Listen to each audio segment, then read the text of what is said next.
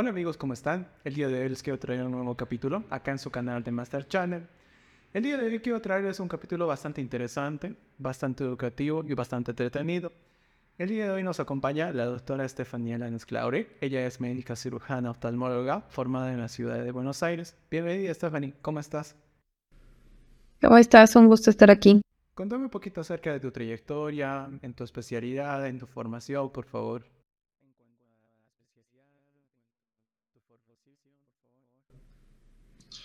Eh, bueno, yo soy médica graduada en la Universidad Mayor de San Simón, soy boliviana, cochabambina. Eh, una vez graduada salí del país para formarme y hacer una especialidad, igual que muchos de mis compañeros. Eh, decidí formarme en Argentina, empecé haciendo terapia intensiva y decidí cambiar a la especialidad que realmente quería, que era oftalmología.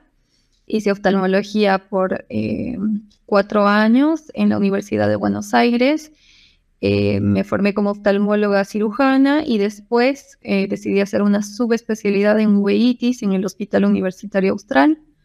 Terminando la especialidad hice una rotación en el Hospital de Clínicas también en uveitis y después decidí volver a Bolivia. Qué bien, bien. Y a ver, a ver, vayamos, vayamos andando un poquito. Eh, ¿Cómo me dicen? ¿Por qué? ¿Qué? Medicina como medicina general fue una decisión difícil, ¿no? Creo que al principio nadie está seguro de que realmente quiere hacer medicina. Todos queremos un objetivo, tener una profesión en cierto estilo. Sabemos que por ahí ingenierías no queremos, queremos algo más en humanidades. Fue difícil al principio escoger medicina porque no estaba segura de lo que quería. Por ahí quería algo de derecho, comunicación, alguna otra cosa. Em, la verdad es que mi decisión llegó en el momento en que nos llevan a hacer, eh, digamos, las visitas a las universidades por diferentes carreras. Entonces recuerdo que al entrar al anfiteatro en la Universidad de San Simón, entré y dije, esto es lo que quiero hacer, o sea, quiero ver esto, quiero aprender del cuerpo, quiero saber cómo funcionamos, quiero saber qué es lo que está mal en nosotros. Em, sé que es algo que cambia cada día, que se actualiza cada día, nunca voy a dejar de estudiar, pero la verdad es que quiero saber más de esto, entonces ahí dije, creo que esto es lo mío. Em, el ver, digamos, a más de la mitad de mis compañeros que no podían ni entrar al anfiteatro y yo poder entrar y, y bancarme eso de lo más normal, dije, creo que esto es lo mío después ver a los, a los, las explicaciones de los docentes, cuánto sabían los docentes, cuánto nos explicaban en ese momento. Yo estaba en el colegio, o sea, apenas sabía dónde estaban los pulmones, creo, pero nos estaban explicando aparatos respiratorios, entonces fue como súper divertido para mí. Los miré y dije, esto es lo que quiero, o sea, quiero saber cómo respiramos, qué hacemos, cómo nos enfermamos, qué es lo que nos pasa y sé que voy a tener que estudiar mucho, pero esto es lo que quiero. Entonces ahí dije, bueno, intento, porque bueno, también en San Simón es un poco difícil, todos los que han estudiado ahí saben que el curso básico es un cernidor prácticamente, hay muchos que no logran aprobarlo, em, entonces decidí entrar y probar y ver si me, me gustaba. Entonces una vez que entré al curso básico, la verdad es que sí me di cuenta que me gustaba, me gustaba leer, me gustaba estudiar, me gustaba aprender sobre el cuerpo humano, sobre las patologías, sobre las personas y decidí entrar. Dentro de la carrera cambié de especialidad como 50 mil veces. No sé si a todos les ha pasado, creo que no. Creo que muchos han entrado y han dicho, quiero hacer esto y fueron directo a la especialidad. A mí no.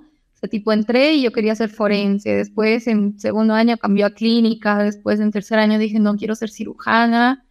Lo mantuve en cuarto año. En quinto, conocí oftalmología. Dije, quiero ser oftalmóloga. O sea, realmente esto me gusta, es todo lo que quiero.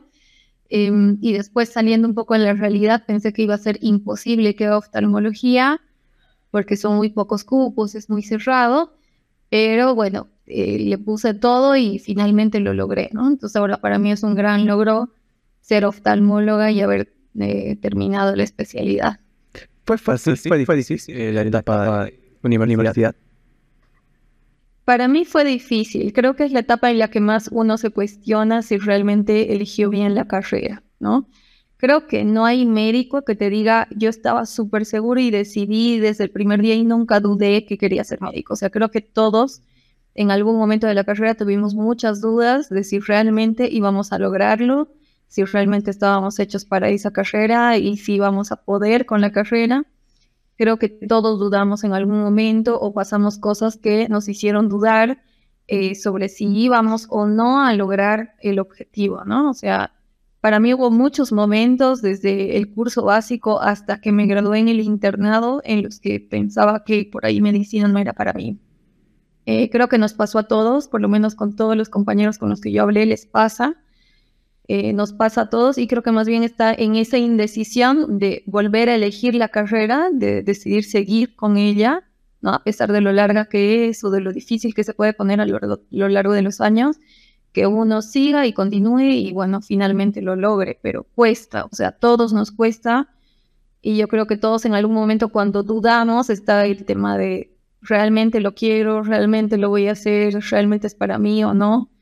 Entonces todos nos cuestionamos lo mismo, los que han logrado graduarse y los que finalmente por ahí, estando en quinto año, decidieron no hacerlo. ¿no? Y decir, no, bueno, no, eso no es para mí, voy a seguir otro camino. Y tampoco creo que eso esté mal, creo que es parte de la vida y de lo que cada uno quiere para sí mismo, ¿no? Sí, sí, sí, eso sí, sí. Y, y contaron, ¿cómo surgió este, este, tal vez a la etapa de padecer ese deseo de poder, pues decir, bueno, ya que en la universidad, me toca, seguramente tú vas a pensar hacer la especialidad, pero ¿cómo, cómo es ese deseo de poder migrar? ¿Por qué no queda, queda por y qué migrar? Eh, mi motivo principal era que yo sabía que quería hacer oftalmología, ¿no? Oftalmología, yo acá roté en la fundación, que por lo menos en Cochabamba es la única que forma residentes en oftalmología, y vi la formación que tenían y entonces realmente ellos no operan, no entran a quirófano casi nada, si entran es a, instrumentar prácticamente, no sabían mucho de estudios, eh, realmente la formación era más clínica, muy buena formación clínica, sí, 100%, muy buena formación clínica, eh, salen viendo un montón de pacientes, pero por ahí no con la parte quirúrgica. Y como te digo, mi duda siempre estaba en, hacer cirugía desde tercer año y quería entrar a un quirófano. Sabía que si por ahí me formaba acá, iba a quedarme en lo que había acá en oftalmología. Y yo quería salir más allá, o sea, yo quería formarme más allá, quería aprender a operar, quería eh, más tecnología. En oftalmología hay mucha tecnología y lamentablemente en Bolivia en muchas Ahora capaz no tanto, pero mucho tiempo atrás, cuando yo me estaba formando, te hablé de hace ocho años, en tecnología estábamos bastante atrás. O sea, había muchos aparatos que había afuera y que leíamos en los libros y que no había acá. Entonces ahí dije, no, si me voy a formar, quiero formarme afuera. Pero siempre mi decisión era formarme afuera y volver, ¿no? O sea, traer esa tecnología y traer ese aprendizaje a mi gente. O sea, siempre era lo que quería.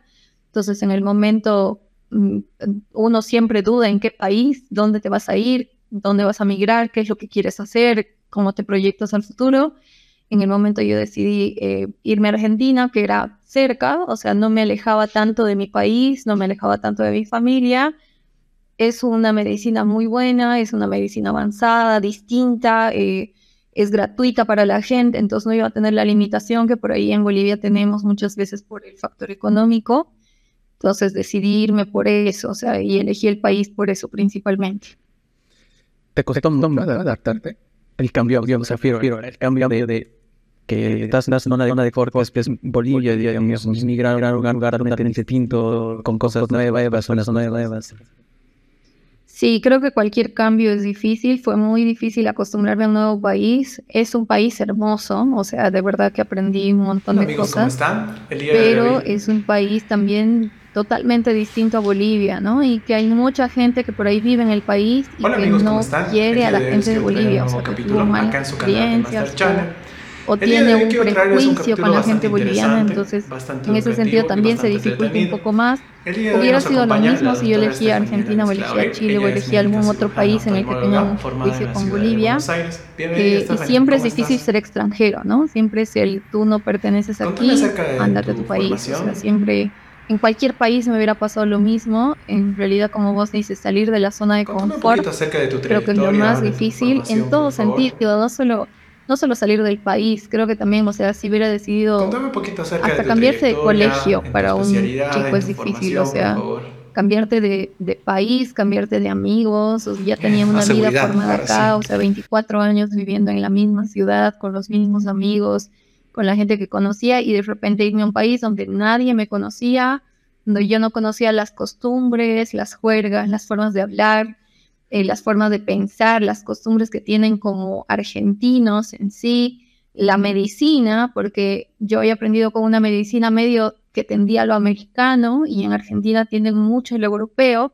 Entonces era como incluso los protocolos, algunos protocolos cambiaban en la forma de atención, las patologías eran distintas, sea, tanto en la carrera como en la cultura, como en la comunicación. Entonces, otra cosa era nosotros los bolivianos usteamos, o sea, la gente que es más grande que nosotros, que tiene más rango que nosotros, siempre es usted, doctor, usted, señor, usted, o sea, el paciente mismo uno lo ustea, le trata de usted.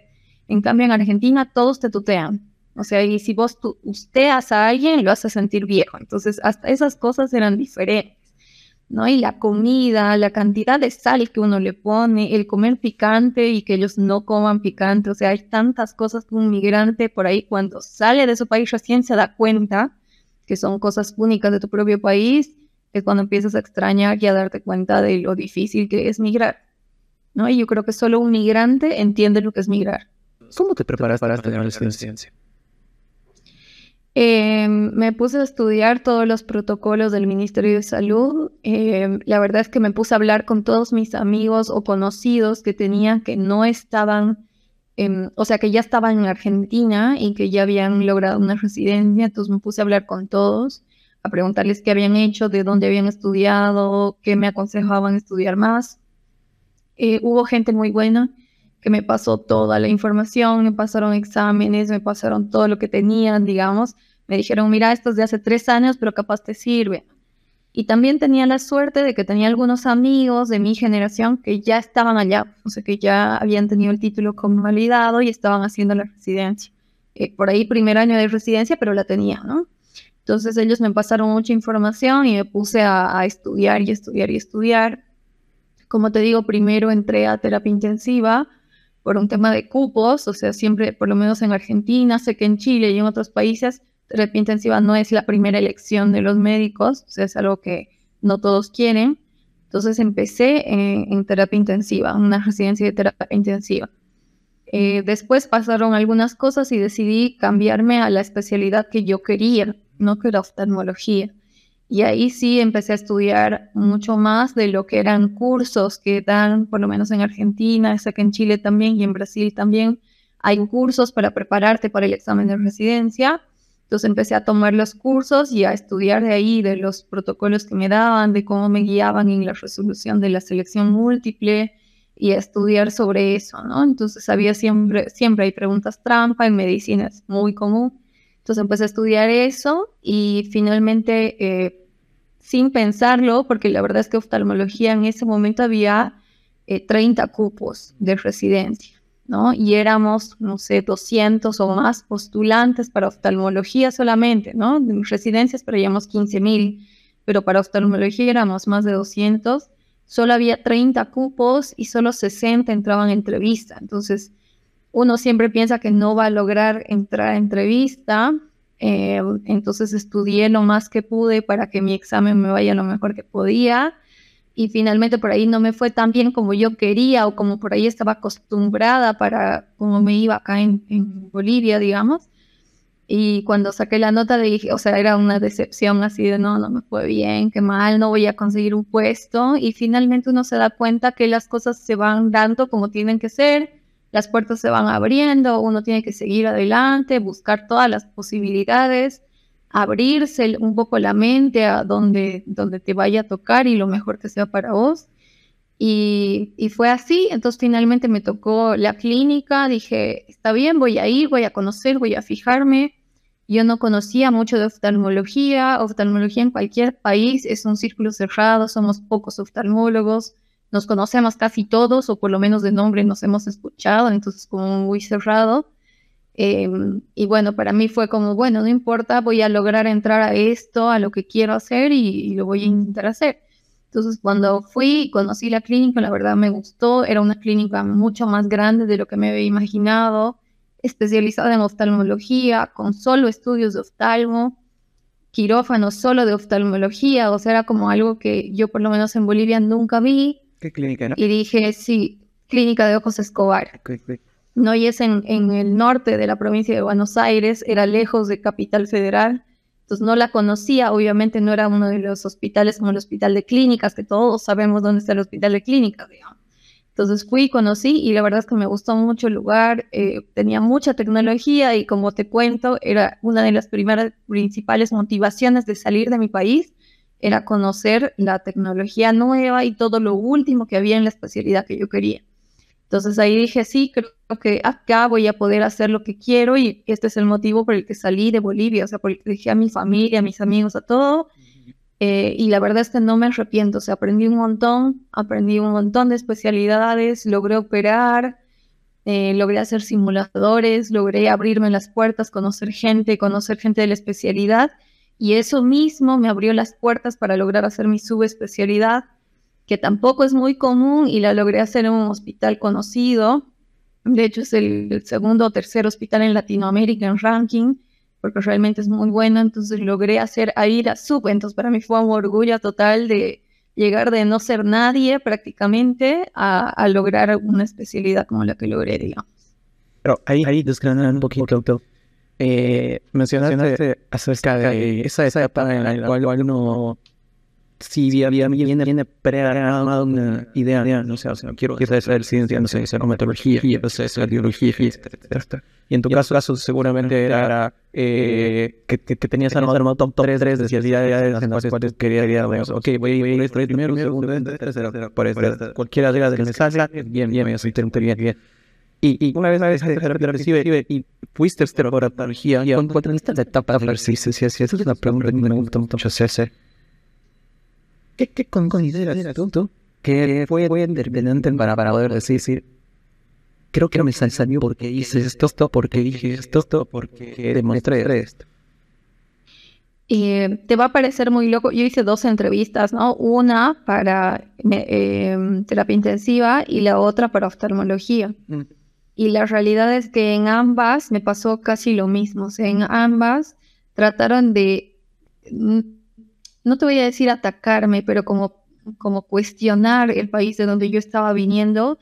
Y en ambas yo me mostré como orgullosa del país donde estaba viniendo y les empecé a hablar de las cosas lindas que tenía mi país, ¿no? Entonces en la primera entrevista de terapia intensiva yo les dije lo lindo que era ver cómo la gente, a pesar de que la salud era privada, porque en terapia intensiva todo es carísimo, a pesar de que la salud era privada, la gente realmente ayudaba y, era muy fácil que el boliviano sea solidario y que diga, ay, mira, no necesita porque pobrecito no puede pagar la cuenta, le daremos cinco bolivianos. Y entonces por ahí esos cinco bolivianos era el almuerzo de una persona en la familia, pero no importaba, lo sacrificaban y dividían el resto entre todos. Y entonces en terapia eso fue como que les gustó mucho cuando di la entrevista al hospital. Y en terapia, perdón, en terapia intensiva en San Miguel, en la provincia de San Miguel a través del municipio. Y en, en, oftalmología, cuando fui a dar la entrevista para la Universidad de Buenos Aires, ellos pueden decirte si puedes entrar a la universidad o no, anda y busca otro curso superior. Entonces tuve que dar la entrevista, creo que eran cinco o seis oftalmólogos, ninguno me conocía, obviamente, yo estaba súper nerviosa, o sea, me, me estaba súper nerviosa porque dependía de eso mi futuro, o sea, porque realmente esa era la especialidad que yo había buscado, que yo quería. Estaba súper nerviosa. Demostrar todo. O lo haces todo o, perdiste todo. Estaba súper nerviosa, temblando, creo que no me salía ni la voz. Y mm, me preguntaron de dónde venía, cuántos años tenía. Y uno de los, de los médicos me dijo, ah, y vos eres boliviana. O sea, pero sentí que me lo dijo medio mal. Y le dije, sí. Y me dijo, pero eres alta y linda para ser boliviana. Entonces esos momentos que no sabes si decirle gracias, me dijo alta y linda, o decirle, eh, mi gente es linda también, doctor. O sea, como no sabía cómo responderle. Entonces solamente le dije, eh, y Bolivia es muy linda, doctor, le dije y me dijo, ¿qué es lo más lindo de Bolivia? Y yo le dije, hay muchas cosas de Bolivia que son lindas. Tengo el honor de conocer los nueve departamentos. De los, ocho, de los nueve departamentos conozco ocho departamentos en Bolivia y son muy lindos todos y todos tienen algo único. Y cada uno de ustedes me puede decir, a mí me gusta el alpinismo, a mí me gusta el cerro, a mí me gusta la nieve, a mí me gusta la selva, a mí me gusta esto. Y yo les voy a decir qué lugar de Bolivia pueden conocer, porque al igual que Argentina, Bolivia tiene todos los lugares hermosos y él me dijo, ah, mira, yo conozco el Salar de Uyuni. Y le dije, mire, es una de las maravillas más lindas que tiene Bolivia y donde mejores fotos se puede sacar. Le dije, a pesar de que hace frío, es hermoso. Y realmente es el cielo en la tierra. Y me miró y me dijo, muy bien, qué lindo que estés tan orgullosa de tu país. Y le dije, sí, estoy muy orgullosa de mi país y sé que todos ustedes que son argentinos están orgullosos de Argentina. Entonces entiendan que yo también estoy orgullosa de Bolivia. Me dijeron, qué bien, ¿y por qué quieres estudiar en la Universidad de Buenos Aires? Y les dije, precisamente, quiero ser mejor y quiero llevar todo eso a mi país. Y por eso quiero estudiar en esta universidad, porque la considero la mejor de Buenos Aires, de Argentina, y una de las mejores de Latinoamérica. Le dije, entonces por eso quiero estar. Y me dijo, perfecto, no necesito preguntarte nada más, si quieres te puedes retirar. Y yo, gracias. Entonces salí como súper tranquila de que había defendido a mi país en cierto momento y que también eso les había gustado. Yo creo que todos salimos con dudas. Yo salí diciendo, ay, les terminé hablando del salario de Uyuni y no de por qué quiero hacer oftalmología, de no por qué esto es lo mío. O sea, les dije todo, pero por ahí piensan que soy cualquier tonta que realmente no sirve para esto. O sea, les hablé de cualquier cosa, de turismo, les hablé, pero no de lo que quería. Entonces siempre uno sale con dudas de no saber si realmente les gustó lo que les dijiste. Creo que ya está un poco en, en, confiar en que por algo se dieron así las cosas, que por algo hablaste lo que hablaste. Eh, yo pienso que por algo en el momento entre primero a terapia intensiva, antes que oftalmo, quizás si no lo hacía de esa forma no iba a lograr oftalmología o no iba a estar segura de mi especialidad, no lo sé. Eh, pero uno siempre sale con dudas, es totalmente normal, de cualquier entrevista de trabajo, de la residencia, lo que sea. Y en la residencia nos pasa mucho a los médicos que, que todos entramos nerviosos porque de eso depende nuestro futuro. Entonces, así como cuando uno va a rendir el examen, está súper nervioso porque de ese examen dependen los siguientes cuatro o cinco años de su vida. Entonces, los nervios son inevitables, pero creo que uno tiene que confiar confiar en lo que ha hecho previamente a ese examen, en lo que uno sabe y tienes que confiar en lo que es para vos. Si es para vos, va a ser para vos, se va a dar. Se va a dar igual, o sea, hagas lo que hagas, se va a dar. Entonces uno tiene que tener fe, pero fe, si no importa si no crees en Dios, fe en vos, fe en la vida, fe en el destino, fe en la energía, fe en lo que quieras, pero tener esa fe. Sí, sí que, que irme, irme para las personas que están viendo ya seguramente eh, la verán. ¿Tres aspectos que tú consideras hacer tu experiencia para, poder una entrevista? ¿Cuál sería? Eh, primero creo que uno tiene que ser bastante sincero. O sea, está bien, hay cosas que no puedes decirles al 100% honestas porque por ahí no son lo mejor o no es el aspecto que vos quieres dar en ese momento de vos pero creo que tienes que ser transparente porque cuando vos estás entrevistando, o sea, por, por, ejemplo, cuando yo fui jefa de residentes, me tocó entrevistar a la gente que iba a entrar, ¿no? Entonces vos te das cuenta cuando te están mintiendo o cuando están fingiendo o cuando no están siendo sinceros. Entonces creo que la sinceridad, o sea, realmente decir las cosas por ahí, no la verdad al 100% si no es lo que vos crees que les va a gustar, pero ser transparentes y que ellos te sientan esa sinceridad es una de las cosas más importantes que te diría. Em, otra cosa importante es eh, conocerte a ti mismo. Vos tienes que saber cuáles son las cosas buenas que vos tienes como presidente futuro y las cosas malas. O sea, y tienes que saber reconocerlas, ¿no? No, no decir solo lo bueno, sino también saber reconocer lo malo eh, y saber que puedes trabajar en eso mal. Em, y eso también es muy importante, ¿no? O sea, si en alguna vez igual me tocó eh, alguna entrevista o vos mismo cuando estás conociendo a un amigo, si solo te muestra lo bueno, o sea, vos te pones a dudar de las cosas, no puede ser tan bueno, o sea, no puede, en un novio, digamos, o una novia, no puede ser tan perfecto, algo tiene que haber que no, no sea al 100% lo que me está diciendo. Entonces también está bueno que reconozcan lo malo. Entonces creo que lo segundo sería conocerte a ti mismo, saber lo bueno y lo malo que tienes y ser sincero con eso en la entrevista. Y lo tercero es saber venderte. Creo que tienes que saber venderte, tienes que saber, así como ya sabes quién eres y qué es lo bueno que tienes y qué es lo malo que tienes, tienes que saber mostrarte de una forma que a ellos les guste y que ellos digan, no, yo quiero esta persona en mi equipo, yo quiero trabajar con esta persona no me importa si no es la mejor nota, yo quiero que esa persona esté conmigo. ¿Por qué? Porque sabe lo bueno, sabe lo malo, tiene esto, a mí me llama la atención esto, ¿no? Entonces, para eso también por ahí es importante hablar eh, con los que ya están adentro, ¿no? De preguntarles, en cada especialidad hay algo distinto que buscan los jefes, entonces buscar. En oftalmología, por ejemplo, nos gusta que trabajen, porque la mayoría de la de la gente que por ahí piensa que oftalmología no se hace nada y no es así, o que no se estudia tanto, entonces por eso escogen la especialidad y no es así. Entonces por ahí alguien que ya está en oftalmología te va a decir, o sea, no, mira, la verdad es que eh, yo necesito eh, trabajar, a mí me gusta esto, me gusta estudiar, entonces eso le va a llamar la atención por ahí al que te está entrevistando. ¿Tú crees que entrevistador ahora eh, ¿Tú conoces mucho a la hora de que una persona vaya a una entrevista la, actitud con la que uno vaya? Si, si es como si, si es como va a un chero o es como va a ti engañado. ¿Cuál consideras que es la forma ideal? Obviamente no hasta la rajatabla, pero más o menos un escándalo, ni muy extremo, podría ser así. Sí, yo creo que ningún extremo. O sea, mientras no llegues a ningún extremo, estamos bien. Si llegas a un extremo de demasiado tímido, que no puedas ni responder las preguntas, o no hables claro, o no modules bien y no te entiendan, es algo malísimo, ¿no? Porque uno piensa, ay, no, ¿y cómo le voy a hablar a un paciente si no me puede hablar a mí? O sea, no me puede decir su nombre completo y cómo explicarle alguna patología a un paciente.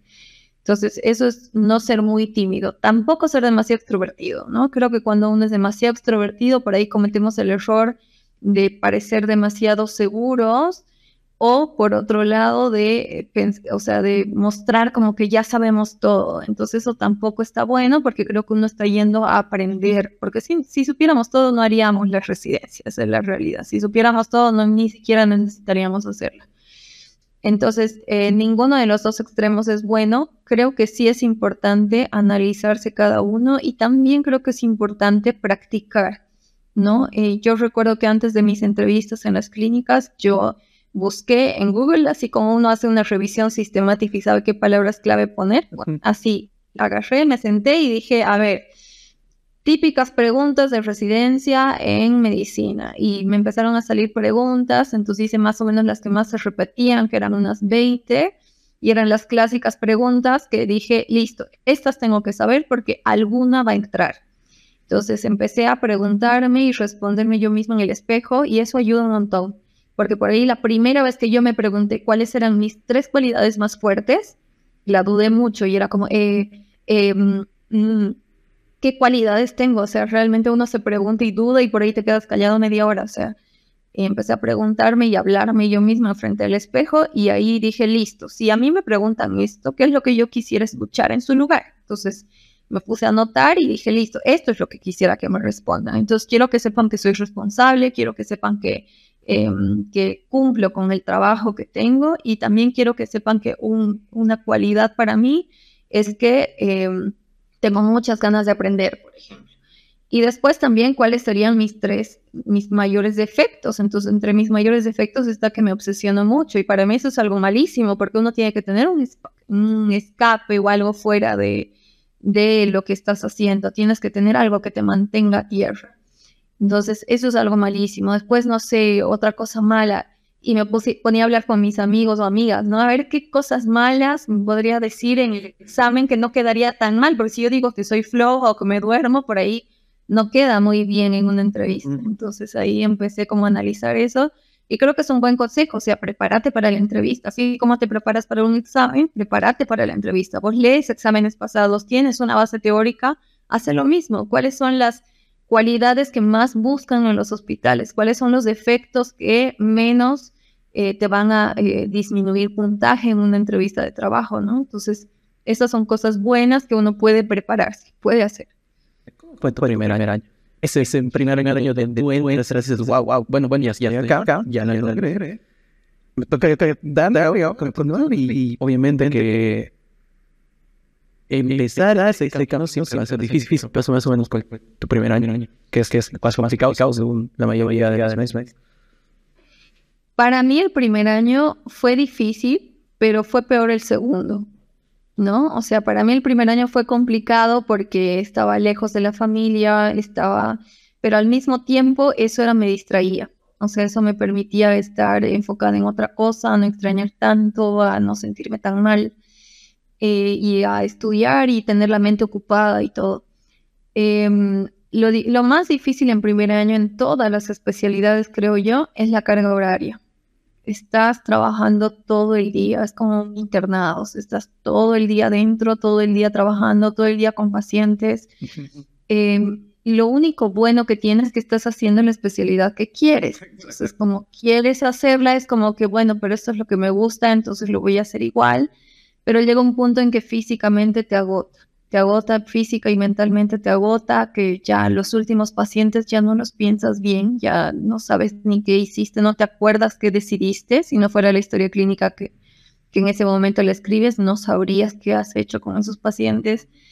Em, la carga horaria, el no dormir bien, el tener que llegar a tu casa y estudiar, porque no es que llegas a tu casa y puedes dormir, tienes que estudiar y ver todo lo que dudaste, porque además no sabes, entonces tienes que leer siempre hay temas que preparar, siempre hay que leer, entonces el cansancio físico y mental es lo más difícil de primer año. Pero para mí el segundo año fue más difícil y ¿por qué? Porque yo en segundo año estaba a cargo de enseñar a todos los de primer año. Y cualquier error que cometan los de primer año era responsabilidad mía, como residente de segundo que les estaba enseñando. Entonces yo tenía la responsabilidad de estudiar el triple para no equivocarme cuando enseñe y para que cuando ellos tengan alguna duda, porque además hay residentes de primero que son muy buenos, o sea, que realmente saben un montón, que quizás ya estaban en el ámbito de oftalmología un par de años antes, entonces uno, uno la duda, o sea, siempre te queda la duda de si sea lo suficiente para enseñarle a esta persona. Entonces, eso te obliga a estudiar mucho más de lo que estudiabas en primer año. Por otro lado, por lo menos en Argentina, en oftalmología, en segundo año yo empezaba el curso superior, entonces tenía que pasar, además de mi carga horaria de residente, tenía que pasar mis cursos, que eran como tres horas, dos o tres veces a la semana en la noche, que eran como clases teóricas que tenía que llevar. Entonces, aparte tenía que llevar esas clases y al llegar en la noche y estudiar, tanto para enseñarles a mis residentes de primer año como para enseñarles y para dar mis exámenes en el curso superior. Entonces, para mí era como dos veces más estudio que antes. Y aparte, cuando yo pasé a segundo año, mi residente de tercero renunció. Entonces, mi año se hizo cargo de tercero. Entonces, todo lo que los de tercer año hacían, teníamos que repartirnos entre los tres que estábamos en segundo año. Entonces tuvimos que aprender estudios, cosas que no era para nuestro año y por ahí la carga emocional y también física fue mucho más, ¿no? Entonces me costó un montón, pero también me permitió un año más de experiencia quirúrgica. Entonces, bueno, era un año más en el que estaba operando cosas más complicadas que las otras. Entonces, ¿por qué crees que existe tanta de...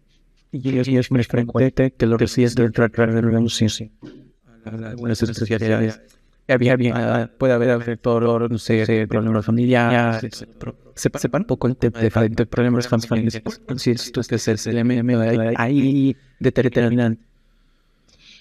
Yo creo que es el factor económico, uno de los principales, y el otro también es eh, que por lo menos en Argentina, el médico general gana lo mismo que el especialista.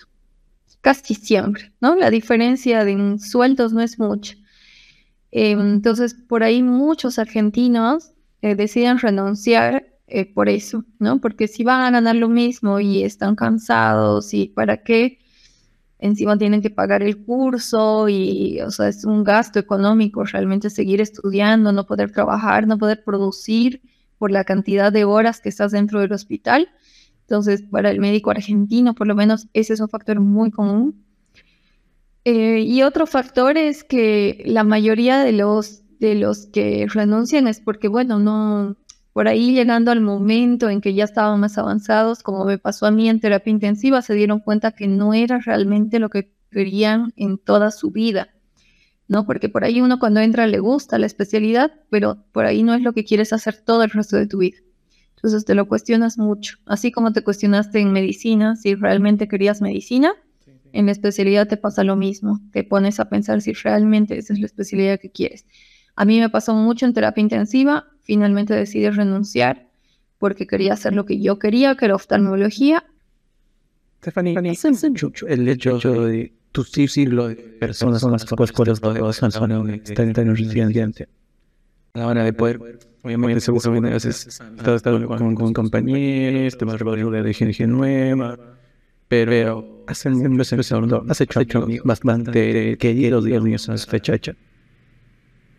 Sí, sí, he tenido muchos amigos, de hecho, con las personas con las que he hecho la residencia, tanto superiores, inferiores como los de mi año, son amigos eternos, están en otros países todos, pero con ellos sigo hablando casi que todos los días, eh, porque uno vive más en el hospital que en su casa. O sea, realmente estás más tiempo en el hospital y hablas más con ellos que con tu propia familia, ¿no? Entonces, Em, hace mucho el grupo con el que estás porque o son los que te motivan o son los que te desmotivan. Porque si real no te llevas bien con ellos, que estás más de 12 horas al día, eh, no puedes con eso, o sea, no puedes. Y tienes mucho estrés, no comes, no duermes, eh, nunca sabes si el sueldo te va a alcanzar, estás lejos de tu gente, de tu cultura, de, de todo lo que vos quieres.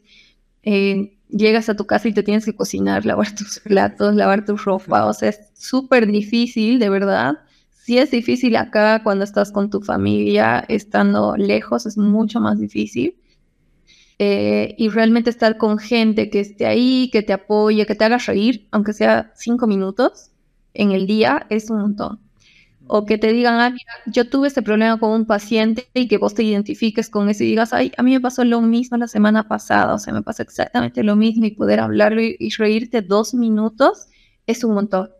Y es un montón que no todos tienen, ¿no? Entonces, también en las renuncias hace mucho eso, ¿no? Depende del hospital. Hay hospitales en los que el equipo humano no es el mejor y si el equipo humano no es el mejor, uno realmente no, no puede aguantar más. O sea, ya tienes todo lo demás en tu vida mal si encima el grupo humano dentro del hospital no es lo mejor, o lo arreglas o te vas. No te quedan muchas opciones.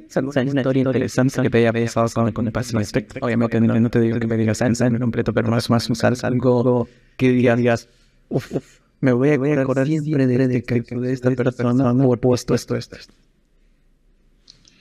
Hay muchos casos, ¿no? O sea, imagínate que en oftalmología veíamos cada uno 50 pacientes al día, de, de lunes a viernes y por lo menos 30 los sábados. O sea, teníamos un millón de pacientes. De verdad, mensuales veíamos entre 700 y 1000 pacientes, o sea, un montón. Em, pero sí me pasó, me pasó con, con una niña que tenía síndrome de Down eh, no importa el nombre, ella tenía 12 eh, años, pero obviamente eh, parecía de 6, ¿no? O sea, mentalmente parecía de 6 años. recuerdo que la, mamá me la trajo porque le había mandado la profesora, ¿no? Allá es muy común que los profesores los manden al oftalmólogo. Entonces me, me, dice, ay, no sé, porque la profesora me dijo, pero no sé, no tiene nada así. Y bueno, entonces la, vi a la niña, la medí, hice todo lo que hay que hacer en oftalmo, la dilaté, qué sé yo, y obviamente la niña tenía menos 6 de miopía, que es un montón. Realmente ella no veía sin lentes, no veía más de un metro, no veía nada. Contaba los dedos a 20 centímetros nada más. Em, y no veía. Entonces, en el momento en que se le puso los lentes, o sea, le puse el, el menos 6, se le iluminó la cara de una forma que no te puedo explicar. O sea, vio y vio así y empezó a sonreír y la mira a su mamá y, empezó como, no sabía cómo explicarlo ella, digamos, porque tampoco hablaba mucho, tenía un síndrome de Down bastante profundo, una trisomía 21 bastante profunda, eh, pero se le veía iluminada la cara y se miraba las manos. Entonces me pareció como increíble cómo se veían las manos y la mamá estaba con el celular, entonces yo le, se estaba perdiendo ese momento mágico para mí. Entonces le dije, mamá, mira, y ella miró y le dije, ahora sí ve. Y entonces ella la miró y como que fue, yo sentía que era la primera vez que se veían, o sea que realmente la nena por lo menos veía a su mamá, que le veía la cara. Y, y le dije, realmente ella no ve, le dije, necesita lentes y ella no te veía, veía solo un metro y ahora sí te ve. Y la mamá se sintió súper mal, pero fue como, para mí fue mágico y fue como puede ser un par de lentes en una nena que ya vivió 12 años sin verla a su mamá. O sea, sin realmente ver y no poder explicarle a su niña. Y que sea la maestra del colegio, de la escuela, donde ella iba, que le diga, creo que no ve, llévela porque se acerca mucho las cosas, ¿no? Entonces fue un momento mágico para mí que la verdad que me tragué las lágrimas por no llorar delante de la paciente porque no es algo que debamos hacer. Pero una vez que la saqué del consultorio sí me puse a llorar y dije, no puede ser, o sea, real, qué, qué difícil esto y pobre niña, o sea, realmente, pobre niña. ¿Y alguna historia divertida? Divertido tengo eh, en oftalmología es que nosotros siempre tomamos la visión individual. Siempre le decimos al paciente, tápese un ojo y luego mire y con ese ojo dígame qué letras ve. Luego tápese el otro ojo y ahora dígame qué letras ve. Entonces yo tenía una paciente que era boliviana, que vivía en Buenos Aires mucho tiempo y que iba sola a la consulta. Y la paciente tenía glaucoma, entonces estaba muy avanzado y no se ponían las gotitas porque no entendía bien lo que le decíamos, ¿no? Entonces cuando ella venía a la consulta me llamaban a mí porque me decían, ay, vos eres boliviana, le vas a entender. Entonces, como ella hablaba quechua cerrado, más o menos le entendía lo que me quería decir porque tampoco hablo quechua fluido. Ya, ya. Em, entonces le, le, dije, estaba con mi residente de primer año, ¿no? Yo estaba ya en tercer. Entonces me dice, eh, por favor, ayúdame, no sé qué. Yo, claro, le digo, voy. Y le digo, yo le tomo la visión, le digo, ¿no? Y me dice, no, no. Él me dice como ha hecho él no te preocupes, yo le tomo la visión, quédate tranquila, sentada, yo, yo le tomo la visión, yo, seguro, y me dice, sí. Bueno, bueno. Y le dice la señora, y yo, bueno, y le dice, señora, eh, no importa cómo se llama, ¿no? Y le dice, por favor, tápese con la mano izquierda, el ojo izquierdo, le dice, y le hace la seña. Y la señora, y no le decía ni sí ni no, ¿no? Y le dice, bueno, tápese, le dice. Y la señora hace esto. se tapa con la mano izquierda del otro ojo. Y él le dice, no, no, le dice, con la otra mano. Y la señora se cubre los dos ojos. Y yo le digo, deja, yo mira, yo le tomo la visión, quédate tranquilo. Pero fue muy gracioso porque la cara de él era de, no, no sé qué está pasando.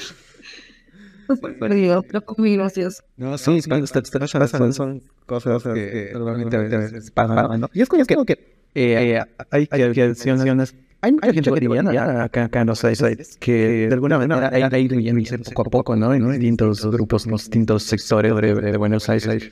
Y de, alguna otra manera logras identificarlas por la forma como son, por la forma como te hablan, no por la sensación, sino por los modismos un poco que que te, dicen, y es como, es que parece un poco recortan tanto entrar de de, de, a veces sentir esa calidad de que yo creo que eh, con, con, con su gente y todo eso, eso obviamente excluyendo un poco también bien eh, todo, todo negativo, pero, pero, pero bueno, bueno, está siempre es, muy bonito. ¿Cuáles son las terapias por las cuales normalmente la gente que consulta intenta? Eh, el mayor motivo de consulta en oftalmología es que no ve. ¿no? Entonces mucha gente viene porque no ve bien, sea de lejos o de cerca. Varía muchísimo con las edades, pero hay mucha gente que no ve y piensa que se va a solucionar con lentes. ¿no? Entonces van principalmente por eso. El 90% o más de las consultas es el motivo. Muchas veces, muchas veces se puede solucionar con lentes, pero hay muchas otras veces que el motivo por el que el paciente no ve bien no son los lentes, son otras patologías y ahí es muy difícil explicarle al paciente, pero te diría más del 90% de las consultas es doctor o doctora, no veo, no veo bien. Eh, cada, cada tiempo debo ir, ir al, al, Mira, lo más importante que me parece que la gente y los médicos tienen que saber y escuchar es que los niños deberían controlarse al mes de nacidos, a los seis meses y después una vez por año hasta que cumplan siete años. ese control acá en Bolivia por lo menos y en Argentina se trata de hacer más, pero tampoco está al 100% cumplido, digamos, como quisiéramos. Es súper importante porque los niños no saben cómo tienen que ver, o sea, no saben cómo es la visión normal. Entonces hay mucha gente que termina sin usar lentes porque no sabía que necesitaba y terminan con ambliopía por por deprivación, por no haber usado lentes hasta antes de los siete años. Y lamentablemente después de esa edad, cuando el niño ya se da cuenta que no ve bien, ya no podemos hacer mucho los oftalmólogos. Entonces, eso es algo muy importante. Después de eso, deberíamos hacer un control cada dos años más o menos. Y por ahí ese control se puede mantener a menos que tengan algún síntoma o signo antes de eso, pero después de eso el paciente después de los 40 años debería controlarse también una vez por año. Así como visitan al médico clínico una vez por año, deberían ir al oftalmólogo. Porque hay muchas patologías oculares que son silentes y que el paciente no presenta signos o síntomas eh, manifiestos, digamos, hasta que la enfermedad está muy avanzada, así como la diabetes o la hipertensión arterial, ¿no? Entonces es súper importante controlarse una vez por año después de los 40 y de los 1 a los 7 años y no se olviden de los bebés, ¿no? Los médicos, todos deberíamos mandar a nuestros niños al mes, a los 6 y al año. Sí o sí, em, en los niños menores de un año principalmente por los tumores. El retinoblastoma es el tumor em, um, infantil más frecuente en la infancia, entonces es súper importante descartarlo y solo se ve con fondo de ojos. Entonces es muy importante que manden a los niños a control. Eh, eh, tengo una, una cosa, me estoy de las dietas de la debilita la visión o afecta la visión. Al 100% la diabetes desde el principio afecta la visión, ¿no? Una glucemia alta te va a generar medidas o miopes o hipermétropes distintas a las que el paciente tiene la glucemia alta o baja va a cambiar eh, la turgencia del vitrio que está dentro del ojo y eso va a cambiar la medida del lente. Entonces, por ejemplo, si yo tengo un paciente diabético recién controlado, no debería darle lentes porque probablemente no sea la medida que necesite en el futuro.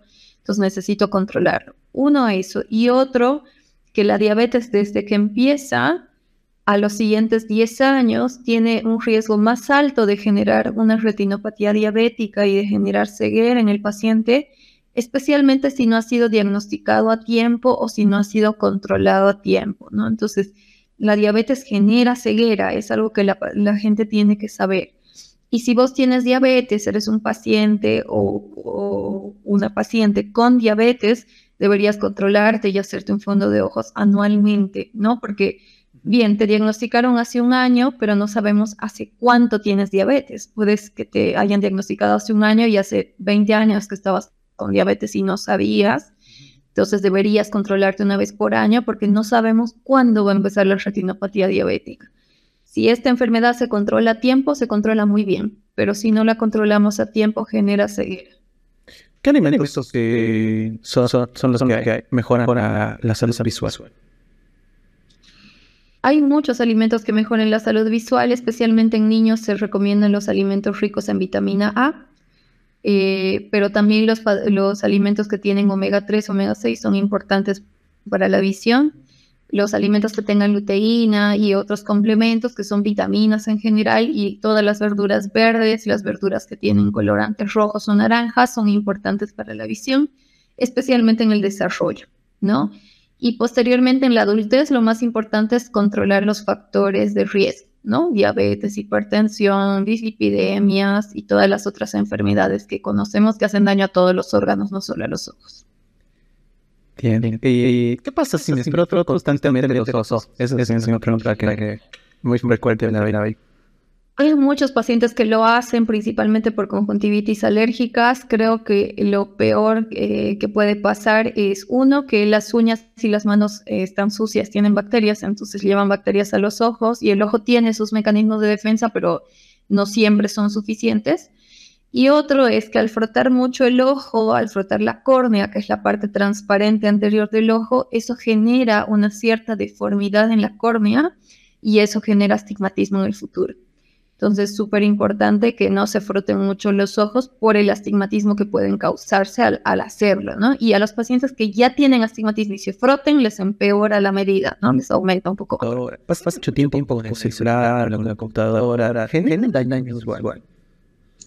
Está comprobado que genera dos cosas, ¿no? En los niños y en los menores de 21 años que todavía están con el ojo en crecimiento, genera miopía y astigmatismo miópico, porque al estar tan cerca, el ojo va creciendo para ver de cerca y no se adapta para ver de lejos.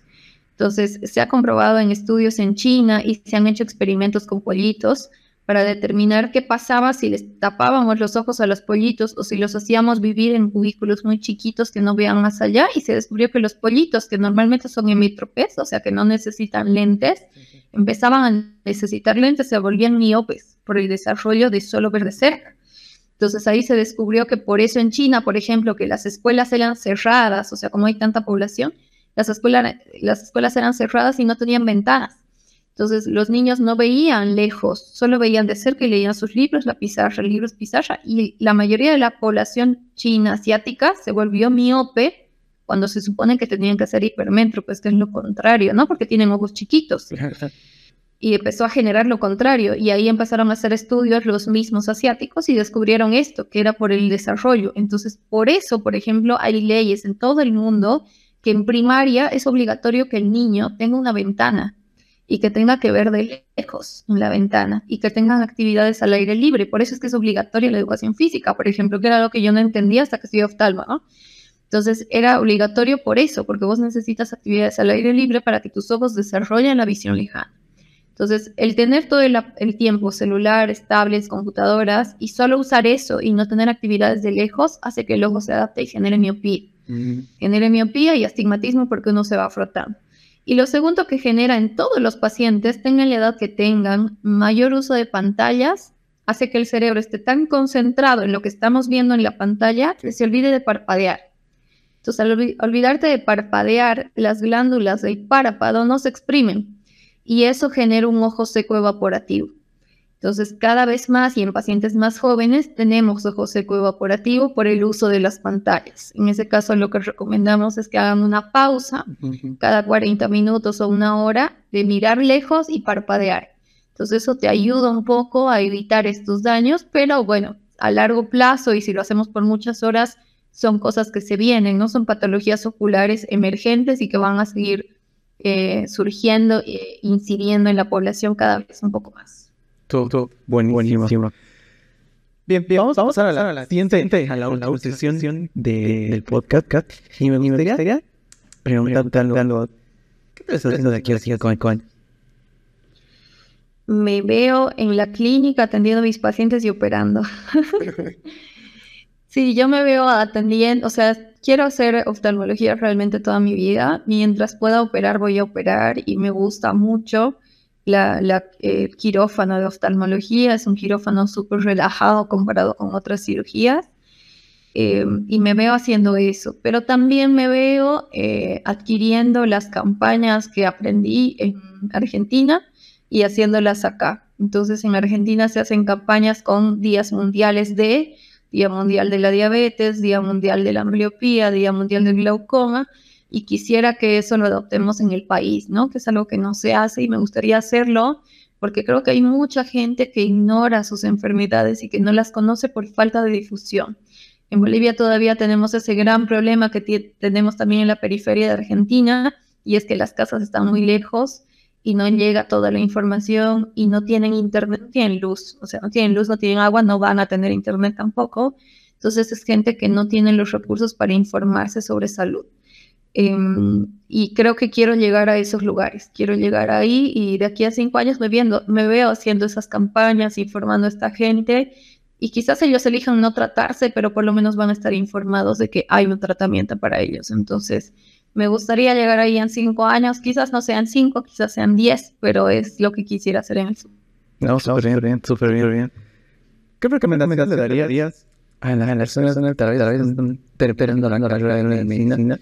Y que quiero ser una, una, una ciudad en oftalmología, o sea, así que quiere migrar a otro país en base a tu experiencia, ¿qué consejos te darías? Uno que digas, te voy a dar este consejo, te va a ayudar un montón en el camino. Les diría que no se rindan y que no crean que es imposible. Porque cuando uno sale piensa que es imposible, que es demasiada, una especialidad demasiado chica, con muy pocos cupos, que no vas a poder, que hay demasiada gente. Y les diría que si realmente eso es lo que quieren hacer, sigan y que se va a dar, que las cosas se van a dar, que nada más tienen que ser perseverantes y tener paciencia. Creo que todos los que estudiamos medicina tenemos perseverancia, creo que podemos hacerlo. Entonces, si vos crees que oftalmología es para vos, seguí. Seguí y habla con gente que haya hecho esa especialidad. Y eso aplica no solo a oftalmo, creo que a cualquier especialidad.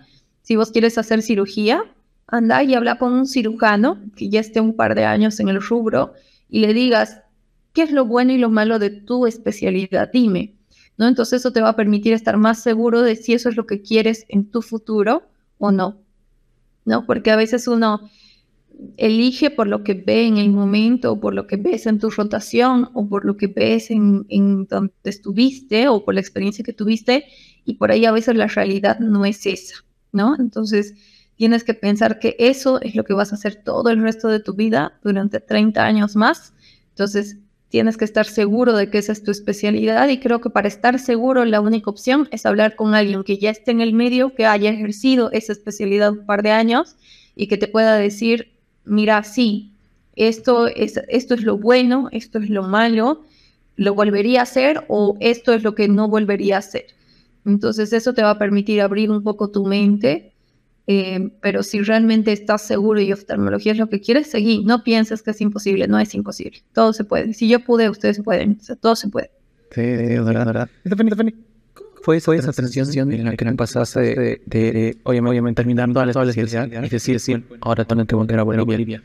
Fue empezar a ser de bueno. Fue que eh, llegaste a, a, a, tu ciudad de origen y dijiste, oye, acá no es nada, las cosas no están nada igual a cuando yo me fui, es que es como que un nuevo de, tal vez llegar y decir, bueno, estoy, entonces tengo que empezar a dar porque es que te quieras un tiempo, dejas de existir por un tiempo y, y las, cosas cambian y, y ese momento debe ser con tal vez Sí, sí, es un momento en el que igual Igual pues lo sabes, o sea, por lo menos yo lo sabía, no sé si todos, pero yo lo sabía, yo sabía que en el momento en que yo iba a volver iba a ser empezar de nuevo, empezar de cero. Estaba segura de que eso era lo que quería porque aquí está toda mi familia y lo que quería era eso, volver a mi gente, volver a mi familia, volver a, mi vida. En el momento en que yo salí de mi país sabía que quería volver entonces es algo que no cambió a lo largo de esos años. Amo Argentina, me encanta, les agradezco el haberme recibido, ha sido un país hermoso, he vivido hermosas cosas allá. Tengo amigos argentinos que los adoro y realmente los voy, les voy a agradecer siempre todo lo que hicieron por mí. Tengo segundas o terceras mamás allá que realmente me abrieron las puertas, me dieron comida y un montón de cosas cuando yo no tenía a mi mamá. Entonces, eternamente agradecida con el país pero eh, en el momento que yo decidí volver, sabía que era volver a empezar, volver a hacerme conocer, volver a hablar con gente, volver a abrirme en campo, si quieres, por decirlo de alguna forma, de cero, ¿no? Entonces, se puede, todo se puede, pero sí es un proceso de empezar de cero otra vez, con la diferencia en que por ahí, como tienes a tu familia, tienes casa, no tienes que pagar alquiler, tienes comida y que sabes que aunque sea visitando un amigo te voy a invitar un plato de comida, no tienes que estar pendiente de eso, cuestión que por ahí en el extranjero a veces no es así, ¿no? Uno no sabe dónde va a comer al día siguiente, no siempre sabe si te va a alcanzar, pero estando en, en casa esa es la única diferencia que he encontrado, pero sí es volverte a abrir las puertas. No es imposible, se puede y nuevamente, si uno quiere, se puede. O sea, si, si vos es lo que quieres y estás seguro, vas a poder, o sea, te va a ir bien. Dale, buenísimo. Eh, ¿Cuáles son las personas que siguiendo y los de vida? Em, hoy en día, o sea, hoy después de todo lo que he pasado, te diría que es mi, mi mamá, es una de las personas más influyentes en mi vida, o sea, siempre lo ha sido, creo que para todos nuestra mamá es súper importante, para bueno o para malo, pero siempre es importante, es influyente. Em, en segundo diría que es mi, mi mi jefe de la subespecialidad, que realmente ha sido una persona que me ha enseñado un montón, que es grande, reconocido mundialmente, y a pesar de, de, toda esa fama y todo ese prestigio y todo lo que sabe, ese es un médico súper humilde y que realmente trata muy bien al paciente, le tiene toda la paciencia del mundo a los pacientes, les explica todo lo que puede y puede tardar tres horas con un paciente con tal de que el paciente se vaya bien y sabiendo lo que tiene. Entonces eso es algo que no se encuentra en todos los profesionales, así que profesionalmente es muy influyente.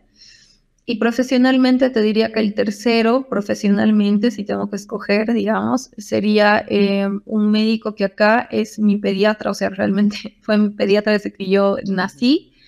Hasta el día de hoy creo que si me enfermo iría con él, o sea, confío ciegamente en su criterio médico. Em, y es súper importante para mí porque me ha mostrado la clase de médico que quiero ser y ha sido uno de los motivos por los que he elegido la carrera, que es el doctor Oscar Romero, que es jefe de, del Hospital del Ala de Quemados en el Hospital Viedma. Entonces, un médico que realmente eh, trabaja mucho por sus niños quemados, realmente consigue medicamento, pone él incluso muchas veces el medicamento para los niños.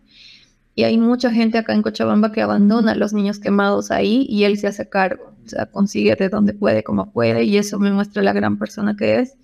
Y siempre está dispuesto a ayudar a todos, o sea, a quien sea, como pueda y de donde pueda. Él está ya, no creo que no puede ni caminar bien, pero está siempre dispuesto a hacerlo. Entonces es algo inspirador para mí. Profesionalmente te diría que son las tres personas más influyentes. Ahora, si me dices personalmente, creo que sería mi mamá, mi abuelito. Mi abuelito es una persona súper fuerte, es una figura paterna muy fuerte para mí y creo que la otra persona sería mi hermanita, que es eh, mucho menor que yo, digamos, me llevo con 13 años, pero que para mí ha sido como una hija, entonces, digamos, emocionalmente para mí es súper importante y hoy en día es mi mejor amiga prácticamente, entonces con ella hablo todo eh, y para mí serían como las tres personas personalmente más importantes, digamos. Sí, sí, pues, siempre, siempre es buenísimo tener gente que te apoya y gente como modelo a seguir y de alguna manera te ayuda a poder caminar todo, todo lo bien de ser ese es futuro, pero presente que voy a manera ser ese soñado desde que empezamos la carrera hasta que, que terminamos. Un pequeño ejercicio de Si tuvieras que, que poner en el lugar, ¿qué pregunta te harías en las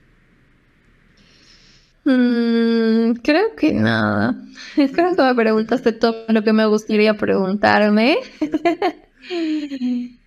eh, por ahí me preguntaría si hubiera cambiado algo de lo que hice hasta el día de hoy. O sea, si hay alguna decisión en la que pude profesionalmente o, en mi vida que no hubiera tomado. Y la respuesta es no.